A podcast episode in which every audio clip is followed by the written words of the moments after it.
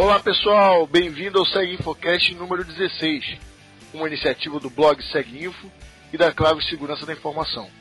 Meu nome é Paulo Santana e hoje vamos colocar no ar um podcast baseado no áudio do webinar 23 da Clave Segurança da Informação, cujo tema foi Pentest Wireless Redes Preferenciais.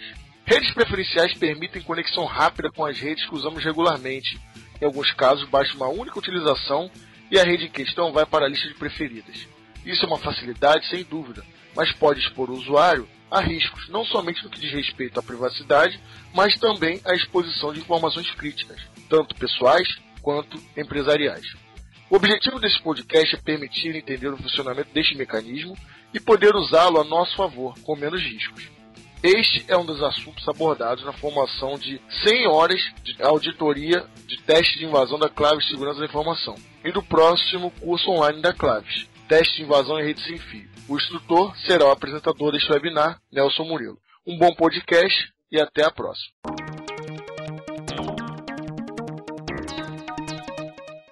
Bom, pessoal, boa noite. Boa noite a todos pela presença aí. Mais um webinar sobre um assunto de rede sem fio, né? Esse é o webinar número 23 e o tema desse webinar vai ser, a gente vai falar um pouco sobre redes preferenciais, problemas com redes preferenciais, o que, que elas são, para que, que elas servem. Tem uma pequena agenda que eu vou passar daqui a pouco para vocês. Antes disso, a gente tem umas pequenas questões aí para conversar, coisa rápida.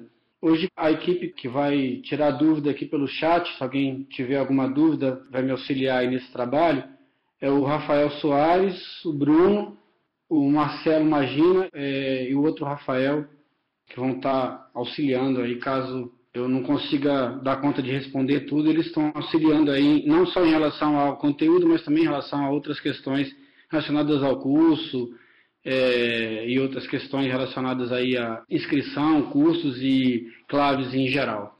Então, assim, a ideia é a gente conversar um pouco sobre redes preferenciais. Eu vou explicar um pouquinho o que, que são redes preferenciais e aí a gente vai conversar um pouco mais sobre é, questões relacionadas ao tema. Aí. Então vamos dar uma olhadinha aqui rápida na agenda que a gente tem para falar hoje aí. A agenda é bem simples, eu vou falar um pouquinho de conceitos, o que, que são redes preferenciais, conceituar algumas coisas, vou falar um pouco de privacidade e os riscos não associados à privacidade. Né? Então vou falar um pouquinho sobre essas questões aí de privacidade e de riscos que está associado com redes preferenciais. Tá? Então vamos começar a explicar um pouquinho o que, que são redes preferenciais e aí a gente continua na sequência. Bom, todo mundo hoje tem um computador, tem um celular, eventualmente tem um tablet, todo mundo que trabalha na tecnologia, obviamente, né? Então a gente tem é, algumas redes que a gente sempre acessa. A rede da nossa casa, a rede eventualmente do trabalho, da faculdade, da academia, de algum lugar que a gente vai com mais frequência. E essas redes que a gente vai constantemente, elas ficam armazenadas nos dispositivos de maneira automática. Então a gente vai ver que em algumas situações aí, essas redes elas podem automaticamente se tornarem redes preferenciais, em alguns, dependendo do dispositivo. Como por exemplo esse dispositivo aqui, né, iPhone. Toda rede que você acessa, ela automaticamente vira uma rede preferencial. Tá? Em outros dispositivos, isso também acontece. Por exemplo, nesse cara aqui que é um, um Android. Então também ocorre esse, essa mesma coisa. É, esse cara aqui que é um tablet, acontece a mesma coisa. Redes preferenciais também automaticamente, toda rede que você acessa, ela se torna uma rede preferencial. Já no seu computador, você opta por tornar aquela rede preferencial. Então você diz que você sempre acessa aquela rede para ele guardar as configurações daquela rede, quer seja senha, quer seja alguma outra coisa. E aí nesse momento você tem a possibilidade de cadastrar aquela rede como preferencial.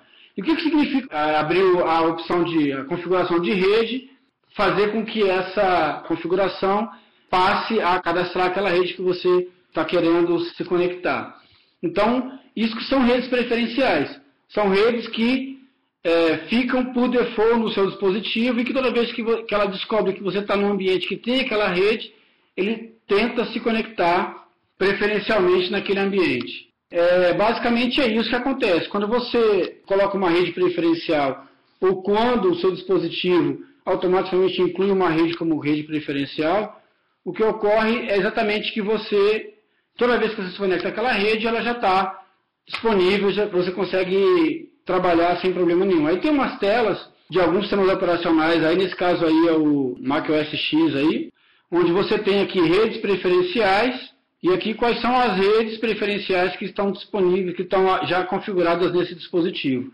Então aqui você tem uma opção aqui de mais e menos, no caso do macOS, você pode incluir uma nova rede ou é, remover uma rede que está é, listada como rede preferencial. No caso de outros dispositivos aí, aqui por exemplo, no caso de um tablet aí, né, no, no, no caso do Android, você tem várias redes preferenciais e algumas que ele coloca como fora de alcance, né, out of range. Então ele está dizendo para você o seguinte, olha, essas redes elas, elas são redes preferenciais, porém elas não estão nesse ambiente aqui. Você não consegue se conectar a elas porque elas não existem nesse ambiente. Então ele te diz quais redes estão disponíveis ou não no ambiente que você está através dessas opções aí. Aqui um outro exemplo com um celular, né? São exatamente esses que eu mostrei para vocês aí, onde tem a mesma característica. O que muda aí é só a versão do sistema operacional, mas basicamente a informação que ele mostra é a mesma, né? Umas redes, umas redes estão disponíveis, outras redes não disponíveis. No caso do, do iOS, né? No caso do, do iPhone aqui, ou de um tablet iPad, você não tem a opção de listar quais são as redes preferenciais que estão cadastradas no, no, naquele dispositivo. Então você não tem a opção de remover aquelas redes caso você não queira mais se conectar a elas, né? É, em, algum dia. Vocês vão ver por que isso faz sentido, né? Retirar uma rede preferencial da sua tabela de, de redes preferenciais, porque a gente vai falar um pouco sobre privacidade, um pouco sobre risco em relação a isso daí. Tranquilo? Bom, é, eu tenho um, um dispositivo aqui que eventualmente eu vou usar, mas esse dispositivo aqui o pessoal que fizer o custo recebe uma anteninha dessa aqui, tá? Então, assim, eu vou, vou deixar ela aqui do lado. Se a gente conseguir usar o, o ambiente aqui, depois eu vou fazer alguns pequenos testes com ela. Mas, de qualquer forma, a gente vai, vai caminhando aqui. Então, vamos lá. O que, que acontece quando, para um dispositivo saber qual é a mágica né, que um dispositivo faz para conseguir descobrir se existe ou não uma rede preferencial naquele local, que se tem um access point ali mandando informações dizendo que aquela rede existe naquele ambiente. O que, que ele faz? Ele pergunta.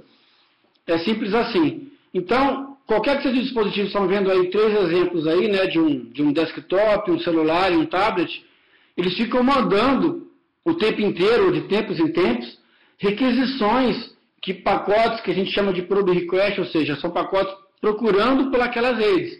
Então ele fica perguntando: tem essa rede nesse ambiente? Tem essa rede nesse ambiente? Então ele fica fazendo esse, essa requisição de conexão para aquela rede onde ele está. Tá certo? Então, dessa maneira, se tiver aquela rede naquele ambiente, ele vai se conectar automaticamente àquela rede, baseado nas configurações que ele já tem para aquela rede. Né? Tá certo? Então, assim, primeira coisa que acontece é, você está com o dispositivo ligado, ele está de tempos em tempos perguntando, se você não estiver conectado a nenhuma rede, ele fica de tempos em tempos perguntando se existe se alguma das redes preferenciais que ele tem listado estão naquele ambiente que você está. Por isso que você, quando chega num local onde tem uma rede preferencial, você não precisa fazer nada, porque ele já, já, tá, já perguntou, alguém já respondeu e ele já se conectou àquela rede. Tá certo? Então essa é a mágica que ele faz para descobrir se existem ou não redes preferenciais é, nesse ambiente particular. Então, falando um pouquinho sobre como isso pode ou não ser um problema de privacidade, é, tem um programa que eu, que eu fiz, depois eu posso listar para vocês, caso a gente consiga botar um ambiente para funcionar aqui. Esse programa, ele basicamente ele faz o seguinte, ele verifica quais são os dispositivos que estão procurando por redes preferenciais naquele ambiente. Então, a primeira coisa que você verifica aqui é o número. Que número é esse? Alguém sabe? esse número hexadecimal que aparece aí, na primeira linha, em todas as linhas, mas na primeira primeiro pedaço da linha aí, MAC address, né? Então esse endereço aí é o endereço MAC do dispositivo, do iPhone, do tablet, do computador que está tentando descobrir se naquele ambiente tem alguma rede preferencial. Por exemplo, você tem uma NetVirtual AP207, tinha Wi-Fi e por aí vai. Tem umas DEFCON aqui, DEFCON Security e por aí vai, né? Macarron, Wi-Fi, Infraero e aí por aí vai.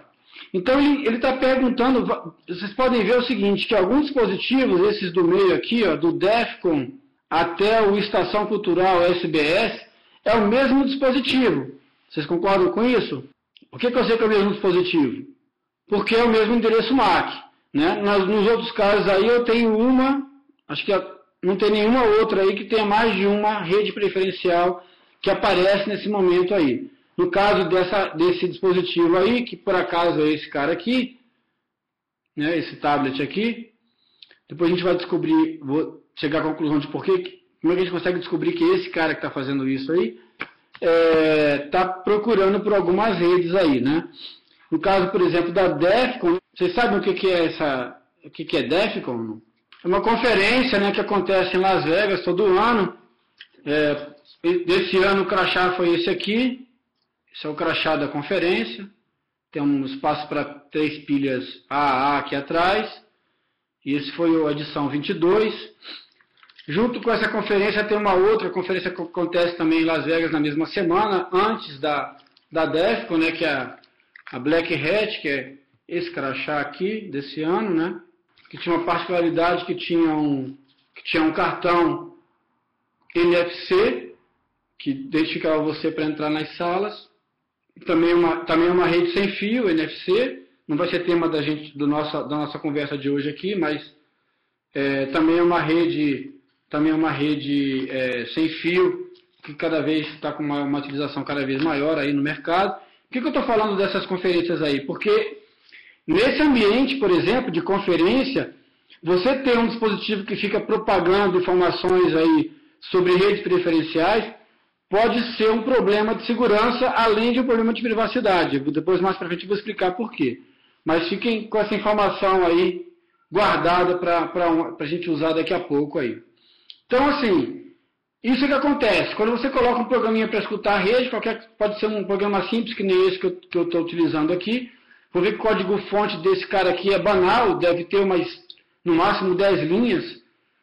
Consegue capturar esse tipo de informação, ou seja, tem várias, vários dispositivos procurando por essas redes preferenciais. Ok?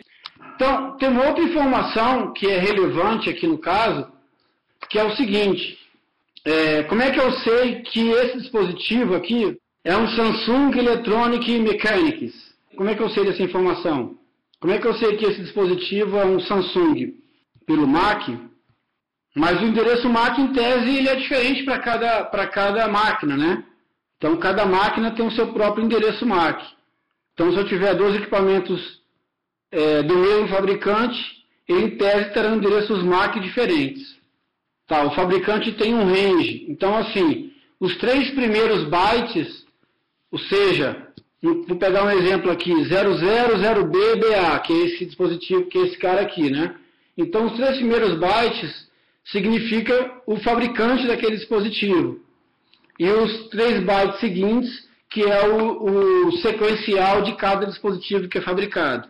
Então, para eu saber, olhando o endereço MAC para descobrir qual é, o, qual é o fabricante daquele equipamento, Basta eu pegar as três primeiras posições do endereço MAC, que aí eu vou saber qual é o fabricante. A gente vai ver isso mais para frente. Tem um exemplo de como é que isso funciona. Então, falando um pouquinho de privacidade aqui. Eu tenho essas duas entradas aí. Ó. Tem um Samsung Electromechanics Co. LTD, o mesmo fabricante. Porém, o endereço MAC é diferente. Né? Aqui é 8832.8B, os três primeiros bytes, e aqui é a 0, 0BBA, né? Então são, apesar de serem endereços MAC diferentes, eles pertencem ao mesmo fabricante. Muito bem, mas não se trata do mesmo equipamento, então não é esse equipamento aqui, né? Esse que está aqui é um exemplo de um outro fabricante, de um outro dispositivo diferente desse aqui. Aqui eu tenho duas informações, o DF aluno e o Word DIN 511 Norte.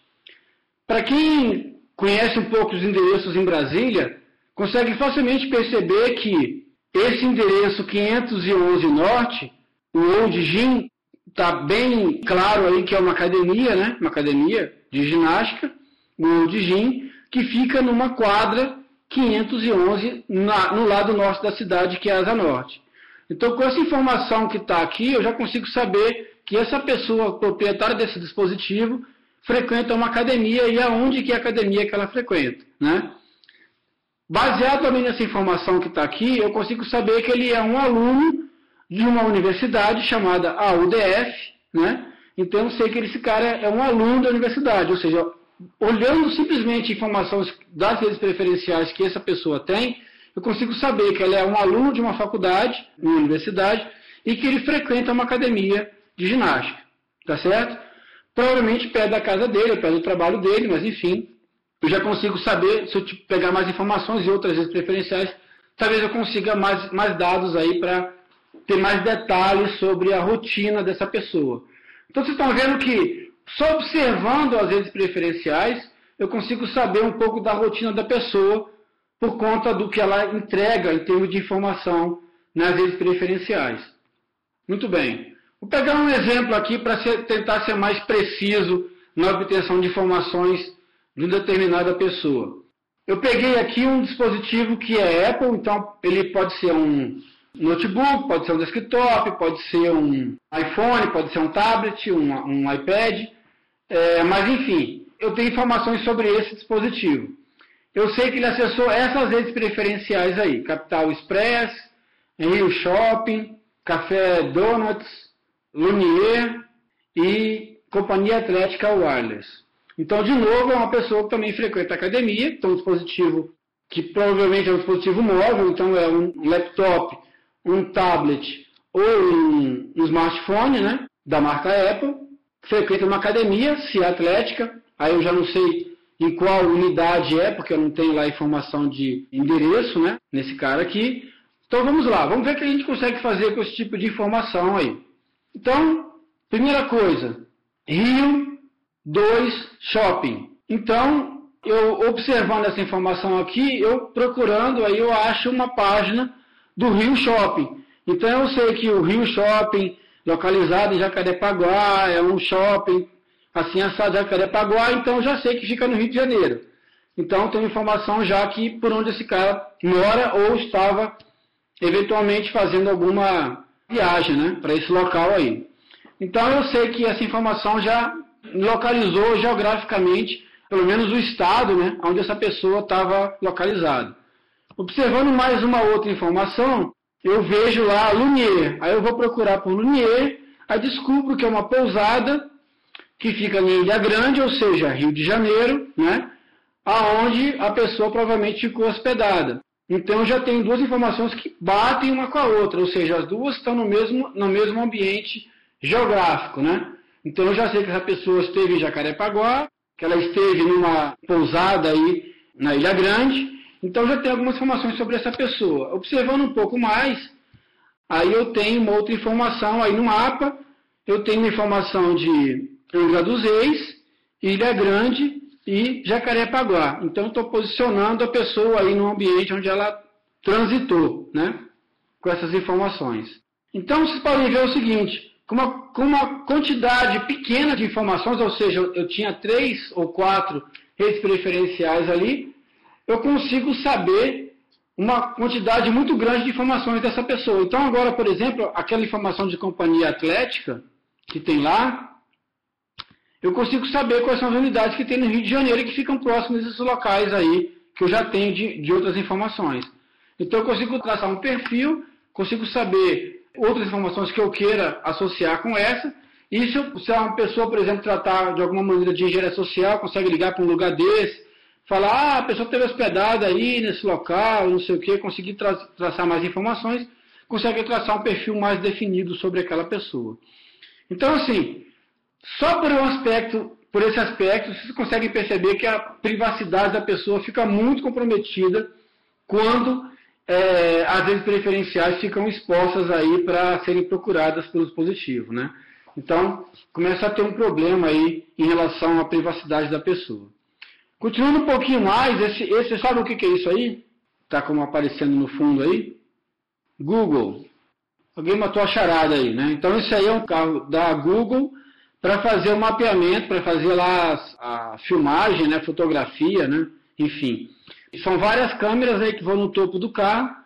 Nesse caso aí é um carro, mas pode ser feito com outro, pode ser feito de bicicleta, enfim, existem outras modalidades aí de moto e tal, é, de skate, que o pessoal faz para poder fazer o Google Street View, né? Todas aquelas imagens que vocês veem lá do, do Google Street View é por conta desse carrinho que fica passando por lá e fica gerando aquelas imagens para serem armazenadas depois e colocando à disposição das pessoas que querem identificar locais no mundo aí onde o carrinho do Google View já passou. Muito bem. O que, que, isso, que, que isso tem a ver com o que a gente está falando, né? Na verdade, em abril de 2010, o Google fez uma, uma carta falando que ele guardava, nessa busca que ele fazia, nesse carro, ele também guardava o nome das redes que estavam disponíveis naqueles locais onde ele passava com o carro. Então vamos supor que ele passe na frente da sua casa e você tem lá uma rede na sua casa chamada, sei lá, net de casa, por exemplo. Então o que, que vai acontecer? O Google vai pegar essa informação, net de casa, o nome dessa rede, e vai associar com um endereço de GPS, uma latitude e uma longitude. Então o Google sabe que na latitude tal, longitude tal, existe uma rede chamada net de casa. Né? Então ele tem essa informação. Então ele vai guardando isso de todos os lugares que ele visita. Então essa informação ela fica armazenada no banco de dados do Google e pode ser usada de qualquer maneira aí que o Google acha conveniente para usar. Depois que isso foi divulgado, um programador aí, um especialista em segurança, observou o seguinte, que além de nome da rede, ele também guardava o endereço MAC daquela rede. No linguajar que a gente usa, a gente usa o SSID, né, que é o nome da rede, e o BSSID, que é o endereço MAC da placa do access point que está disponibilizando aquela rede. Então o Google guarda a informação do nome da rede e o endereço MAC do roteador que está propagando aquela rede. Beleza? Junto nas informações lá do Google Street View. Então, um programador, o que, que ele fez? Ele fez uma ferramenta que, dado o nome de uma rede, ele conseguia descobrir aonde a altitude e a longitude daquela rede, usando a base do Google. Tá certo? Ele conseguiu achar uma brecha lá para poder pegar essa informação. Essa parte que está em vermelho, o último parágrafo aí, ele fala que o Google bloqueou o acesso dele, ou seja, ele não consegue mais usar a ferramenta para os fins que ele estava querendo utilizar, que é identificar se a sua rede foi identificada pelo Google e está na base de dados do Google, no endereço né, GPS correto, mas durante um tempo isso ficou disponível, aí as pessoas conseguiam fazer essa associação. Isso está na base do Google, né? ou seja, uma vez que o Google quer disponibilizar isso para alguém, para alguma, alguma empresa, para algum governo, isso vai estar disponível lá para as pessoas utilizarem. Então, a sua privacidade, onde está a sua rede, a sua rede doméstica, aparece lá. O que isso tem a ver com rede preferencial? Ora, se na minha casa eu uso o nome de uma rede, que o Google tem acesso, sabe onde ela está, tem a altitude dela, uma vez que em qualquer lugar do mundo que eu esteja, eu procure por aquela rede, a pessoa vai saber que eu resido ou já estive né, na casa onde tem aquela rede preferencial. Então, olha só, beleza. Se você está sendo acusado de, uma, de um crime, você fala, eu nunca estive né, nessa casa. E aí você, eventualmente, foi lá fazer alguma coisa e se conectou àquela rede lá, sua rede preferencial está no seu dispositivo lá. Vai ser difícil você provar que nunca esteve lá. Né? Então, pode servir tanto para incriminar alguém, tanto para inocentar, caso essa informação não esteja presente lá. Não é para inocentar, mas pelo menos para ter o princípio da dúvida que aquela pessoa esteja ou não naquele ambiente lá, né? Para não sentar não vai dar, porque o cara pode ter apagado, pode ter trocado de dispositivo, pode nunca ter se conectado a uma rede Wi-Fi no ambiente lá. Tá, a pergunta aqui do Alexandre é se o SSID não é um dado volátil. É, geralmente, os dados das redes vivem mudando. Não vivem mudando com tanta frequência assim não, Alexandre. Na verdade, assim, você tem que pensar da seguinte maneira o Google Street View é um serviço que ele constantemente está sendo refeito, né? Então, o cara passa hoje na sua rua, daqui a, vamos supor, dois anos, vamos colocar um, um, um limite alto aí, ele passa de novo lá. Então, assim, a ideia é que a rede da sua casa ela tem uma tendência a não mudar num período muito curto de tempo. Claro, se você compra um access point e não está te atendendo, você precisa trocar por um outro, você vai ter sim uma mudança é, num tempo curto. Mas, em geral, a pessoa, estando satisfeita com o equipamento que está lá, não vai mudar. Então, é muito raro a pessoa mudar o equipamento é, num período muito curto de tempo. Então, ele vai ter lá o mesmo endereço MAC e o mesmo nome da rede. Essa mudança aí não é tão grande, não. Você pode ter, por exemplo, como o nome de rede hoje está associado ao provedor de acesso, né? Você tem lá NET, Wi-Fi, é, GVT, Claro, Oi. Pode ser que se você mudar de uma operadora de telefonia para outra, pode ser sim, pode ser não. Certamente vai mudar também o nome da sua rede e o endereço MAC do access point que está naquela rede. Mas, assim, em geral, se você está satisfeito com a operadora que você tem ou as outras disponibilidades também já, já foram testadas e também não atenderam, então não tem por que mudar muito essa, essa informação, não. Bom, então, assim, é, na verdade, como é que eu faço para identificar um, um fabricante?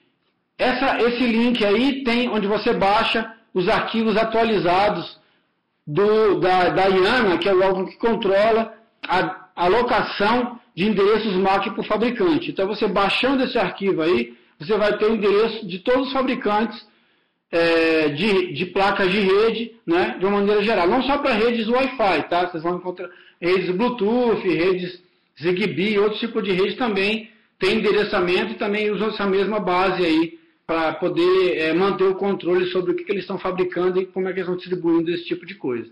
Então esse, é o, esse link aí é o endereço onde tem a base atualizada de quais fabricantes estão associados a quais endereços MAC é, especificamente aí, ok? Então vamos dar um exemplo prático aqui, ó. Eu tenho aqui um dispositivo, um tablet, onde eu tenho aqui o endereço MAC dele. O endereço MAC dele é aquele ali, ó. 10BF48, né? Então esse é o endereço desse camarada aí. Então para chegar à conclusão de que, de que dispositivo que é esse, ah, aqui é um outro exemplo de como é que você acha o dispositivo, em, em, por exemplo, no Windows, né? Você dá o comando lá ipconfig barra al e ele vai te mostrar aí, entre outras coisas, qual é o endereço físico, que eles chamam de endereço físico aí, do dispositivo aí.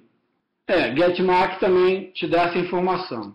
Mas usando os, as ferramentas clássicas aí, seria essa possibilidade aí. Todo sistema operacional tem ou ipconfig ou ifconfig ou, ou alguma coisa semelhante a isso, e wconfig, enfim. Vai te mostrar o endereço MAC do dispositivo. Então vamos a um exemplo prático aí. Você tem aqui ó, uma máquina é, Unix, né? Que, onde eu estou vendo o endereço MAC do dispositivo aqui, né? 843835. Então eu sei que os três primeiros bytes se identificam com o fabricante, mas eu não sei que fabricante que é, porque eu ainda não fui na base descobrir que número que é esse.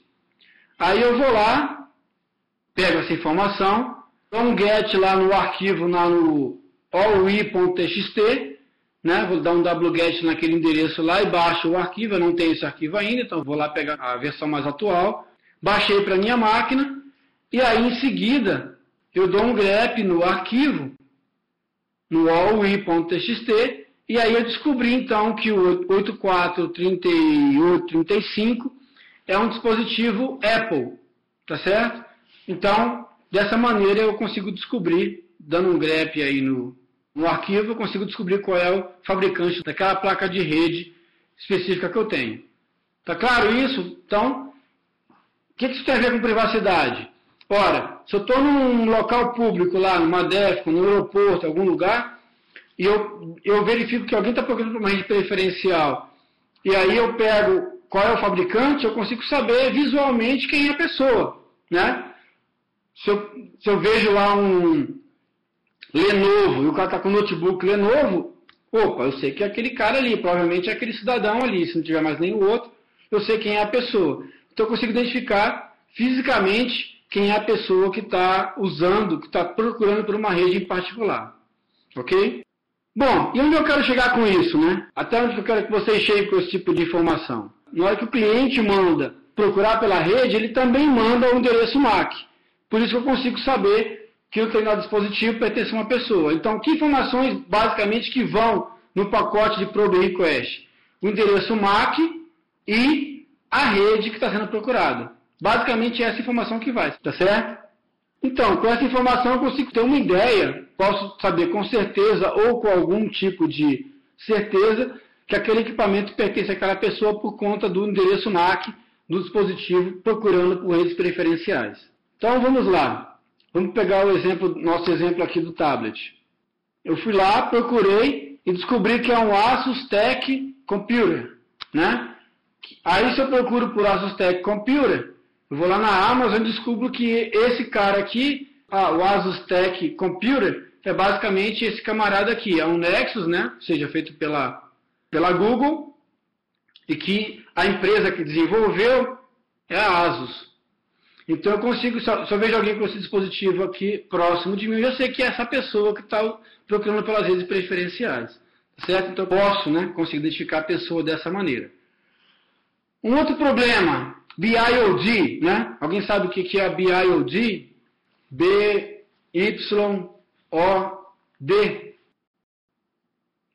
Exatamente, uso do dispositivo pessoal no trabalho.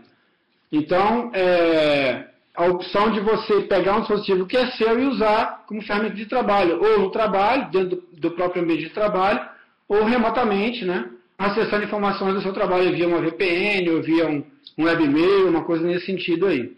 Então, isso daí é o BIOD. Se você pega um dispositivo, seu dispositivo, vamos pegar esse exemplo desse cara aqui de novo, e usa no seu trabalho. O seu trabalho tem uma configuração que pode ser a seguinte. Ela pode ter uma configuração onde o, o Access Point fica divulgando o nome da rede, esse exemplo que está aqui. O nome da rede, ele é o tempo inteiro é, em broadcast enviado para o ambiente para que quem está próximo ali consiga escutar e consiga saber que aquela rede está presente e se conecte a ela caso, caso tenha credenciais para isso. Esse é um modelo que a gente está acostumado a ver, tá certo? Mas tem um outro modelo que, para o cliente se conectar àquela rede, ele obrigatoriamente tem que saber qual é o nome da rede. Por quê? Porque o dispositivo não fica propagando o nome da rede. Ele manda informações outras, mas não manda informação qual é o nome da rede, qual é o SSID daquela rede. Um dispositivo configurado consiga acessar aquela rede. Tá certo? Então esse é o modelo que o SSID não é propagado em broadcast. E como isso funciona? Para o cliente se conectar, ele precisa saber qual é o nome da rede e mandar o pacote nesse sentido aí. Qual, como é que isso funciona na prática? Aqui eu estou dando um exemplo de uma ferramenta chamada Aerodump, que ela vem junto com o pacote AirCrack NG, né? Onde você está vendo algumas redes aí e a que está é, destacada é uma rede chamada Aeroporto. Tá certo? Essa rede aeroporto ela, ela é uma rede que está com criptografia da PA2, é uma rede previamente compartilhada, ou seja, chaves previamente compartilhadas, né? PSK, Pre-Shared Key, né? É, redes previamente compartilhadas. E aqui na frente eu tenho o endereço MAC do dispositivo chamado aeroporto, ou seja, o, o access point que está propagando a rede aeroporto. Então, informações de endereço MAC, qual é o tipo de criptografia que está sendo utilizado e o nome da rede. Muito bem. Aí eu vou lá no meu Access Point e faço o seguinte. Venho aqui na opção de... Nesse exemplo aqui é Broadcast Network Name, SSID. Então, o Broadcast Network Name pode estar Enable ou Disable. Por default, ele sempre vem, vem Enable, né? Não, nesse caso aqui, eu vou colocar Disable. Ou seja, não vai propagar o nome da rede. O que vai acontecer nesse caso? Nesse caso vai acontecer isso aqui, ó. Eu vou lá e marco para disable, né?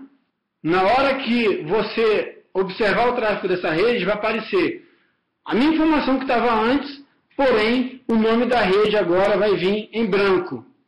Não tem informação nenhuma sobre o nome da rede. Então, um atacante, por exemplo, não vai saber se aquela rede que ele está atacando é uma rede da empresa que ele foi pago, foi contratado para fazer um ataque de rede sem fio, por exemplo, né? vai ter dificuldades em identificar esse, esse access point aí, porque pode ter vários access points para a mesma rede, e ele não vai saber se aquela rede é ou não a que ele precisaria atacar. Ou um atacante, obviamente, não, não, não teria informações para poder se associar àquela rede, né? Para depois tentar promover algum tipo de ataque. Então, esse aí é usado em algumas empresas para é, diminuir a superfície de ataque da rede Wi-Fi. Só que tem um problema. Na hora que o executivo, a pessoa, o cliente, enfim, a pessoa está trabalhando na empresa, lá na empresa, ela sai da empresa e vai para um, um café, tomar um café lá, vai para um, uma lojinha de café lá, vai para a esquina lá tomar seu cafezinho. Ele obviamente já desconectou da rede da empresa, né? Não está conectado a rede nenhuma naquele momento. E aí ele vai para o café tomar seu café lá. O que, que vai acontecer com, com o tablet dele, que ele estava usando no trabalho, que ele levou para o café para continuar fazendo lá, a, a, escrever o texto, enfim, fazer as coisas que ele estava fazendo. O que, que vai acontecer nesse momento aí? O que vai acontecer é que o tablet vai começar, o smartphone, enfim, vai começar a procurar pelas redes preferenciais, certo? Se aquela rede que o cliente estava usando lá atrás é uma rede preferencial, e geralmente é uma rede preferencial, porque ele usa todo dia, né, a rede, o que, que vai acontecer? Ele vai procurar por uma rede preferencial e vai dizer qual é o nome da rede preferencial que ele está tentando acessar. Nesse momento, se um atacante estiver lá tomando um café no mesmo, no mesmo bar que o, que o empresário lá, o executivo da empresa, vai conseguir saber que, opa, eu sei esse endereço marca aqui, eu sei qual é, eu tenho ele aqui atrás. Não sei no caso se vai bater, mas enfim, vamos, vamos supor que, que bata, né? É 40 02 4A. Vamos ver se é o mesmo que apareceu aqui.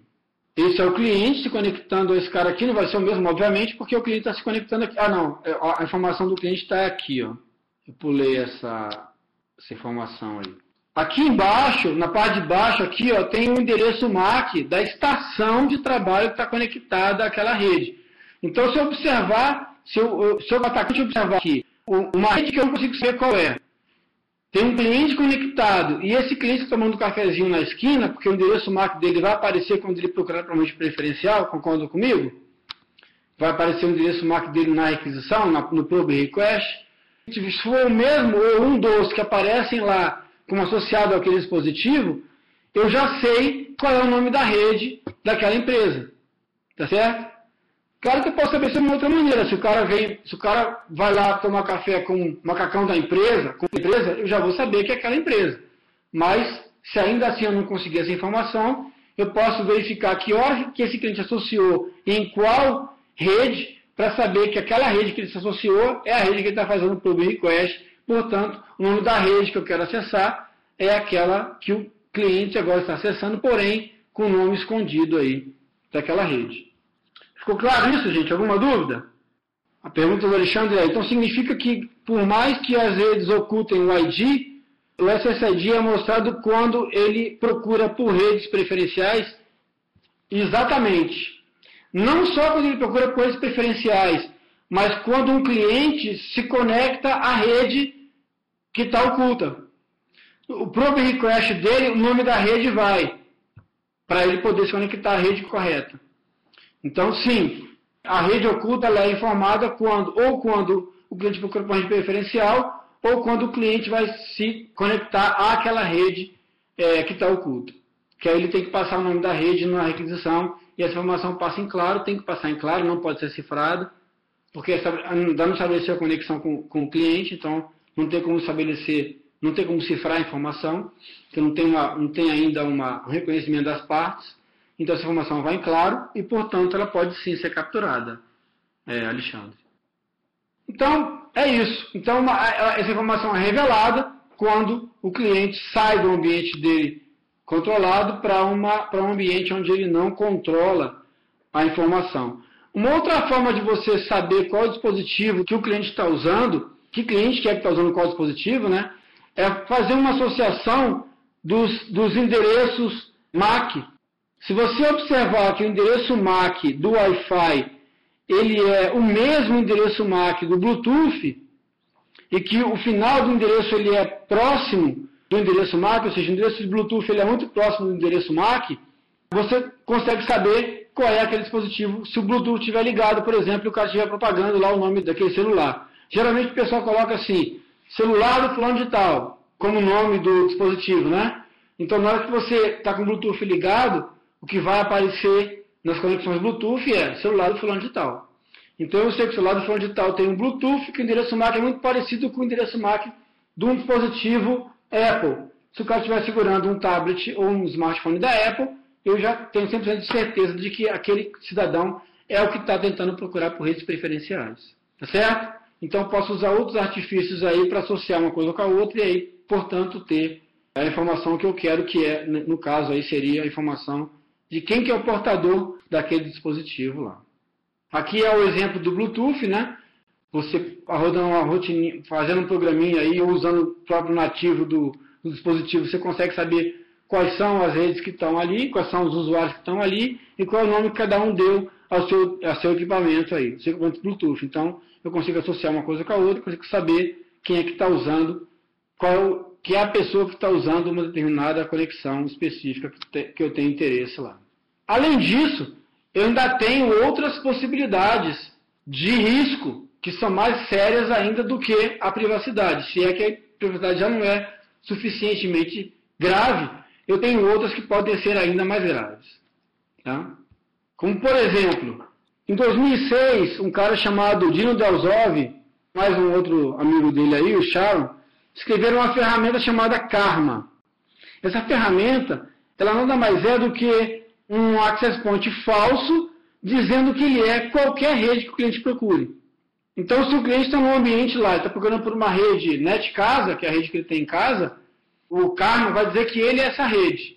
Se o cara procurar por uma rede, qualquer que seja, qualquer nome esdrúxulo que ela tenha, o Karma vai dizer que ele é aquela rede para ele se conectar, para a pessoa se conectar naquele, naquele falso access point.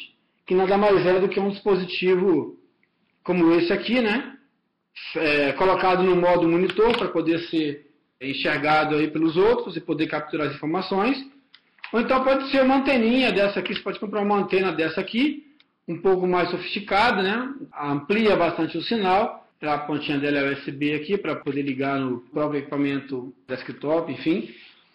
Então, essa antena aqui é bem mais está se vendo, ela é bem mais poderosa, ela tem um alcance muito maior do que essa daqui. Então, a pessoa que está fazendo esse ataque, ela pode estar tá em outro ambiente distinto do ambiente que, está acontecendo, que vão acontecer aí a, o roubo das informações. Tá certo? Então, é, qual é o nome dessa antena? Essa antena aqui, ela, eu comprei lá no DX, né, no Jockstream. Ela não tem nome, ela é uma antena de, se eu não me engano, de 16 ou 12 dBi e ela veio junto com um dispositivo chamado Sky City. É uma plaquinha, não é uma placa Telos, é uma placa Ratec, né? RA-Link, é, mas que faz muito bem seu papel. Tem uma, uma entrada aqui para outras antenas, caso você queira botar mais uma antena, uma antena parabólica, enfim, uma antena bastante potente. Você tem como fazer isso aqui. Nesse caso aqui, a gente está usando essa cara como antena aqui para poder fazer com que a, a, dados que não estejam tão, tão próximos aí possam ser capturados. É, tem um modelo específico. Essa aqui é uma 802.11 BG High Power Wireless USB Adapter. É só o que tem aqui, cara. É Wi-Fi City. Mas o que tem aqui é só isso, infelizmente. Mas não precisa ser essa, né? O que, o que importa, no caso do DX, o que importa é a antena, né? A placa de rede não importa muito, você pode usar uma que você já tenha, desde que você tenha esse conector, né? Para você poder conectar a antena, né? Você tem que ter esse formato um macho para poder você conectar a antena e aí ter um desempenho aí melhor do que teria só com um dongle sem uma antena associada. Mas não precisa ser esse modelo em particular, pode ser qualquer outro, desde que tenha essas características aí. Então, voltando aí à questão do, do Dino Delzov, ele fez isso, ele testou e funciona perfeitamente.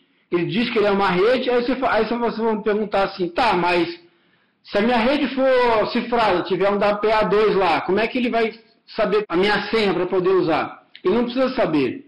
Toda rede preferencial, se você não tiver uma senha, ele entra por default sem senha. Então, se minha net casa lá tiver uma senha, e eu achar uma net de casa no meio da rua e me conectar sem senha, ela conecta sem problema nenhum. Tá? Ele não é obrigado, ele não exige senha é, de locais que não exigem senha. Basicamente é isso.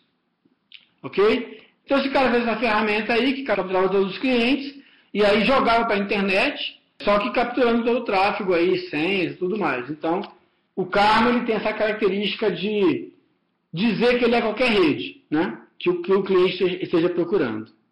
Então, voltando ao nosso fake AP lá, o cliente procura por uma rede preferencial, o fake AP diz que ele é essa rede preferencial, né? diz que ele está apto a navegar pelo cliente, e aí o que acontece depois? Bom, esse fake AP, ele pode ser um access point convencional, só que como você tem que ficar toda hora trocando o nome da rede, porque você tem que dizer qual é o nome da rede que, que vai aparecer para o usuário lá, você, ele fica um pouco limitado por conta disso. Tem que tem que desligar, rebootar, colocar o, o, endereço novo, a rede nova que você quer. Às vezes você se arrepende, fala, não, não era isso que eu queria, de novo tem que fazer o processo todo novamente. Então Access Point talvez não seja um bom lugar para guardar essa informação. Então o melhor lugar que eu vejo é um laptop para você poder rapidamente incluir novas ferramentas, observar um pouco melhor o tráfego, fazer algumas coisas que vão permitir que o ataque seja feito com bastante eficácia aí pelo atacante. Ok? Hoje andando é, para vir pelo curso, um iPhone pré estava fazendo ataque algumas redes, é possível, né? Basta ter as ferramentas certas, você consegue fazer de qualquer dispositivo. Pode ser iOS, pode ser Android, pode ser qualquer um Windows Phone, pode ser qualquer um outro. Sem problema nenhum, não. Então, um notebook é muito melhor para você fazer essa captura do que um access point convencional. Então, aqui eu estou usando a minha plaquinha, no exemplo aqui estou usando essa plaquinha aqui, para capturar o tráfego por uma interface e pela outra interface do laptop eu estou saindo para a internet. Nesse meio tempo eu estou capturando todas as credenciais do cliente, né? Senha de acesso, coisa do tipo, né? Tá, uma outra coisa é o seguinte, como é que o cara consegue capturar tráfego HTTPS? Como é que o cara consegue capturar esse tipo de tráfego? Vai dar certificado falso para o cliente, né? Que ele vai aceitar, como sempre faz, aceita qualquer, qualquer coisa que clica na tela dele. E aí o, cliente, o cara está tá apto a é, observar o tráfego daquele cliente, porque ele agora tem, uma, tem uma, uma, um certificado válido lá, que vai estar associado com o certificado válido do dispositivo que o cara está usando para capturar. Né?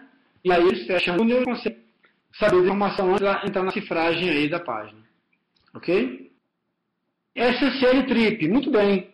É uma possibilidade. Outra possibilidade é você conseguir fazer com que o tráfego do cliente aceite o certificado seu, ou seja, você fecha um túnel com ele, aceita o seu certificado e o tráfego vai passar pelo pedaço aqui que você está navegando.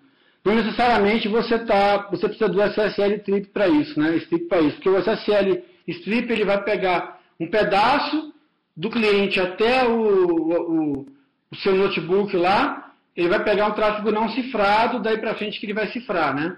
Então ele vai pegar um tráfego que está cifrado, vai baixar para HTTP normal e aí vai fazer isso. Você pode usar, você pode manter o tráfego em HTTPS desde que o cliente aceite o seu tráfego aí.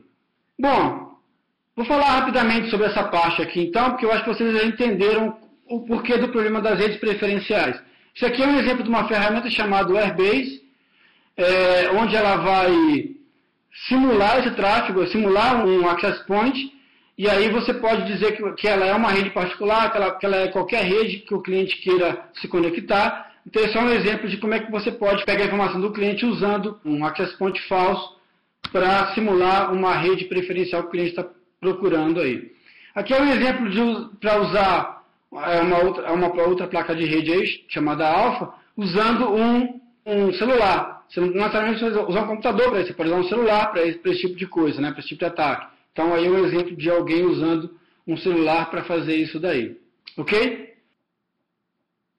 Bom, tem meus contatos, é, vocês têm meus contatos aí. Se alguém tiver interesse depois em, em ver o, o código fonte daquele programinha que eu mostrei para vocês, eu posso mandar por e-mail para alguém, se alguém quiser. É, essa, essa informação que está sendo passada pelo pessoal da Claros aí é o seguinte, é, acho que vocês sabem, mas enfim, em setembro agora vai ter um curso, um treinamento né, de rede sem fio, que você é instrutor, e vocês recebem, o material que vocês recebem é essa placa de rede, que já está testada, funciona para o que a gente vai explicar no curso, tem uma VM que também está disponível lá, mas vocês não são obrigados a usar, vocês podem usar a própria VM de vocês, uma VM, uma VM Linux, podem usar o Kali, Backtrack, Ubuntu, o que vocês quiserem usar. É, e você também recebe um livro, que é o livro que eu escrevi, que chama Segurança em Rede Sem Fio. Vocês recebem também esse livro como parte do material que vai ser usado no curso. Tá? Então, alguma, eu vou fazer eventualmente alguma referência, alguma página do livro, alguma coisa, e fica um material didático para vocês usarem aí. Depois que terminar o curso, vocês podem usar para os testes, enfim. É um, é um, livro que é usado para fazer pentest, mostra algumas ferramentas, é, algumas até que eu não, não vai dar tempo de eu, de eu falar no, no curso, porque o curso é focado só em pentest, né? Então, outras partes que têm a ver com outras questões aí eu não vou falar é, no curso, mas vai estar disponível no livro. No livro também tem um, um, um, capítulo que fala de Bluetooth, segurança em Bluetooth também, que também não vou falar nesse curso, porque também não faz parte do, do escopo, que é o, curso é Pentest para redes Wi-Fi. Então a gente vai falar basicamente de redes Wi-Fi e forma de você é, descobrir vulnerabilidades e promover ataques a esse ambiente aí como forma de, de prevenção, né? ou seja, você invade a sua própria rede ou invade uma rede de quem te contratou para fazer esse tipo de trabalho. Então é isso. Então, pessoal, muito obrigado aí pela presença. Os contatos ficam aí, se alguém depois quiser tirar alguma dúvida, fique à vontade. Obrigado pela participação, espero que eu tenha feito alguma coisa útil para vocês, alguma coisa nova. Redes preferenciais não é um assunto que o pessoal costuma falar muito, então acho que muitos de vocês já não, não conheciam nesse tipo de informação. É, onde você acha o livro? Bom, se você fizer o curso, você ganha. Se você não fizer o curso, você é, pode comprar qualquer editora. A editora Novatec tem um curso lá para você comprar. Mas eu acho que vale a pena fazer o curso, que é bem legal. Obrigado, então, pessoal. Valeu. Um abraço.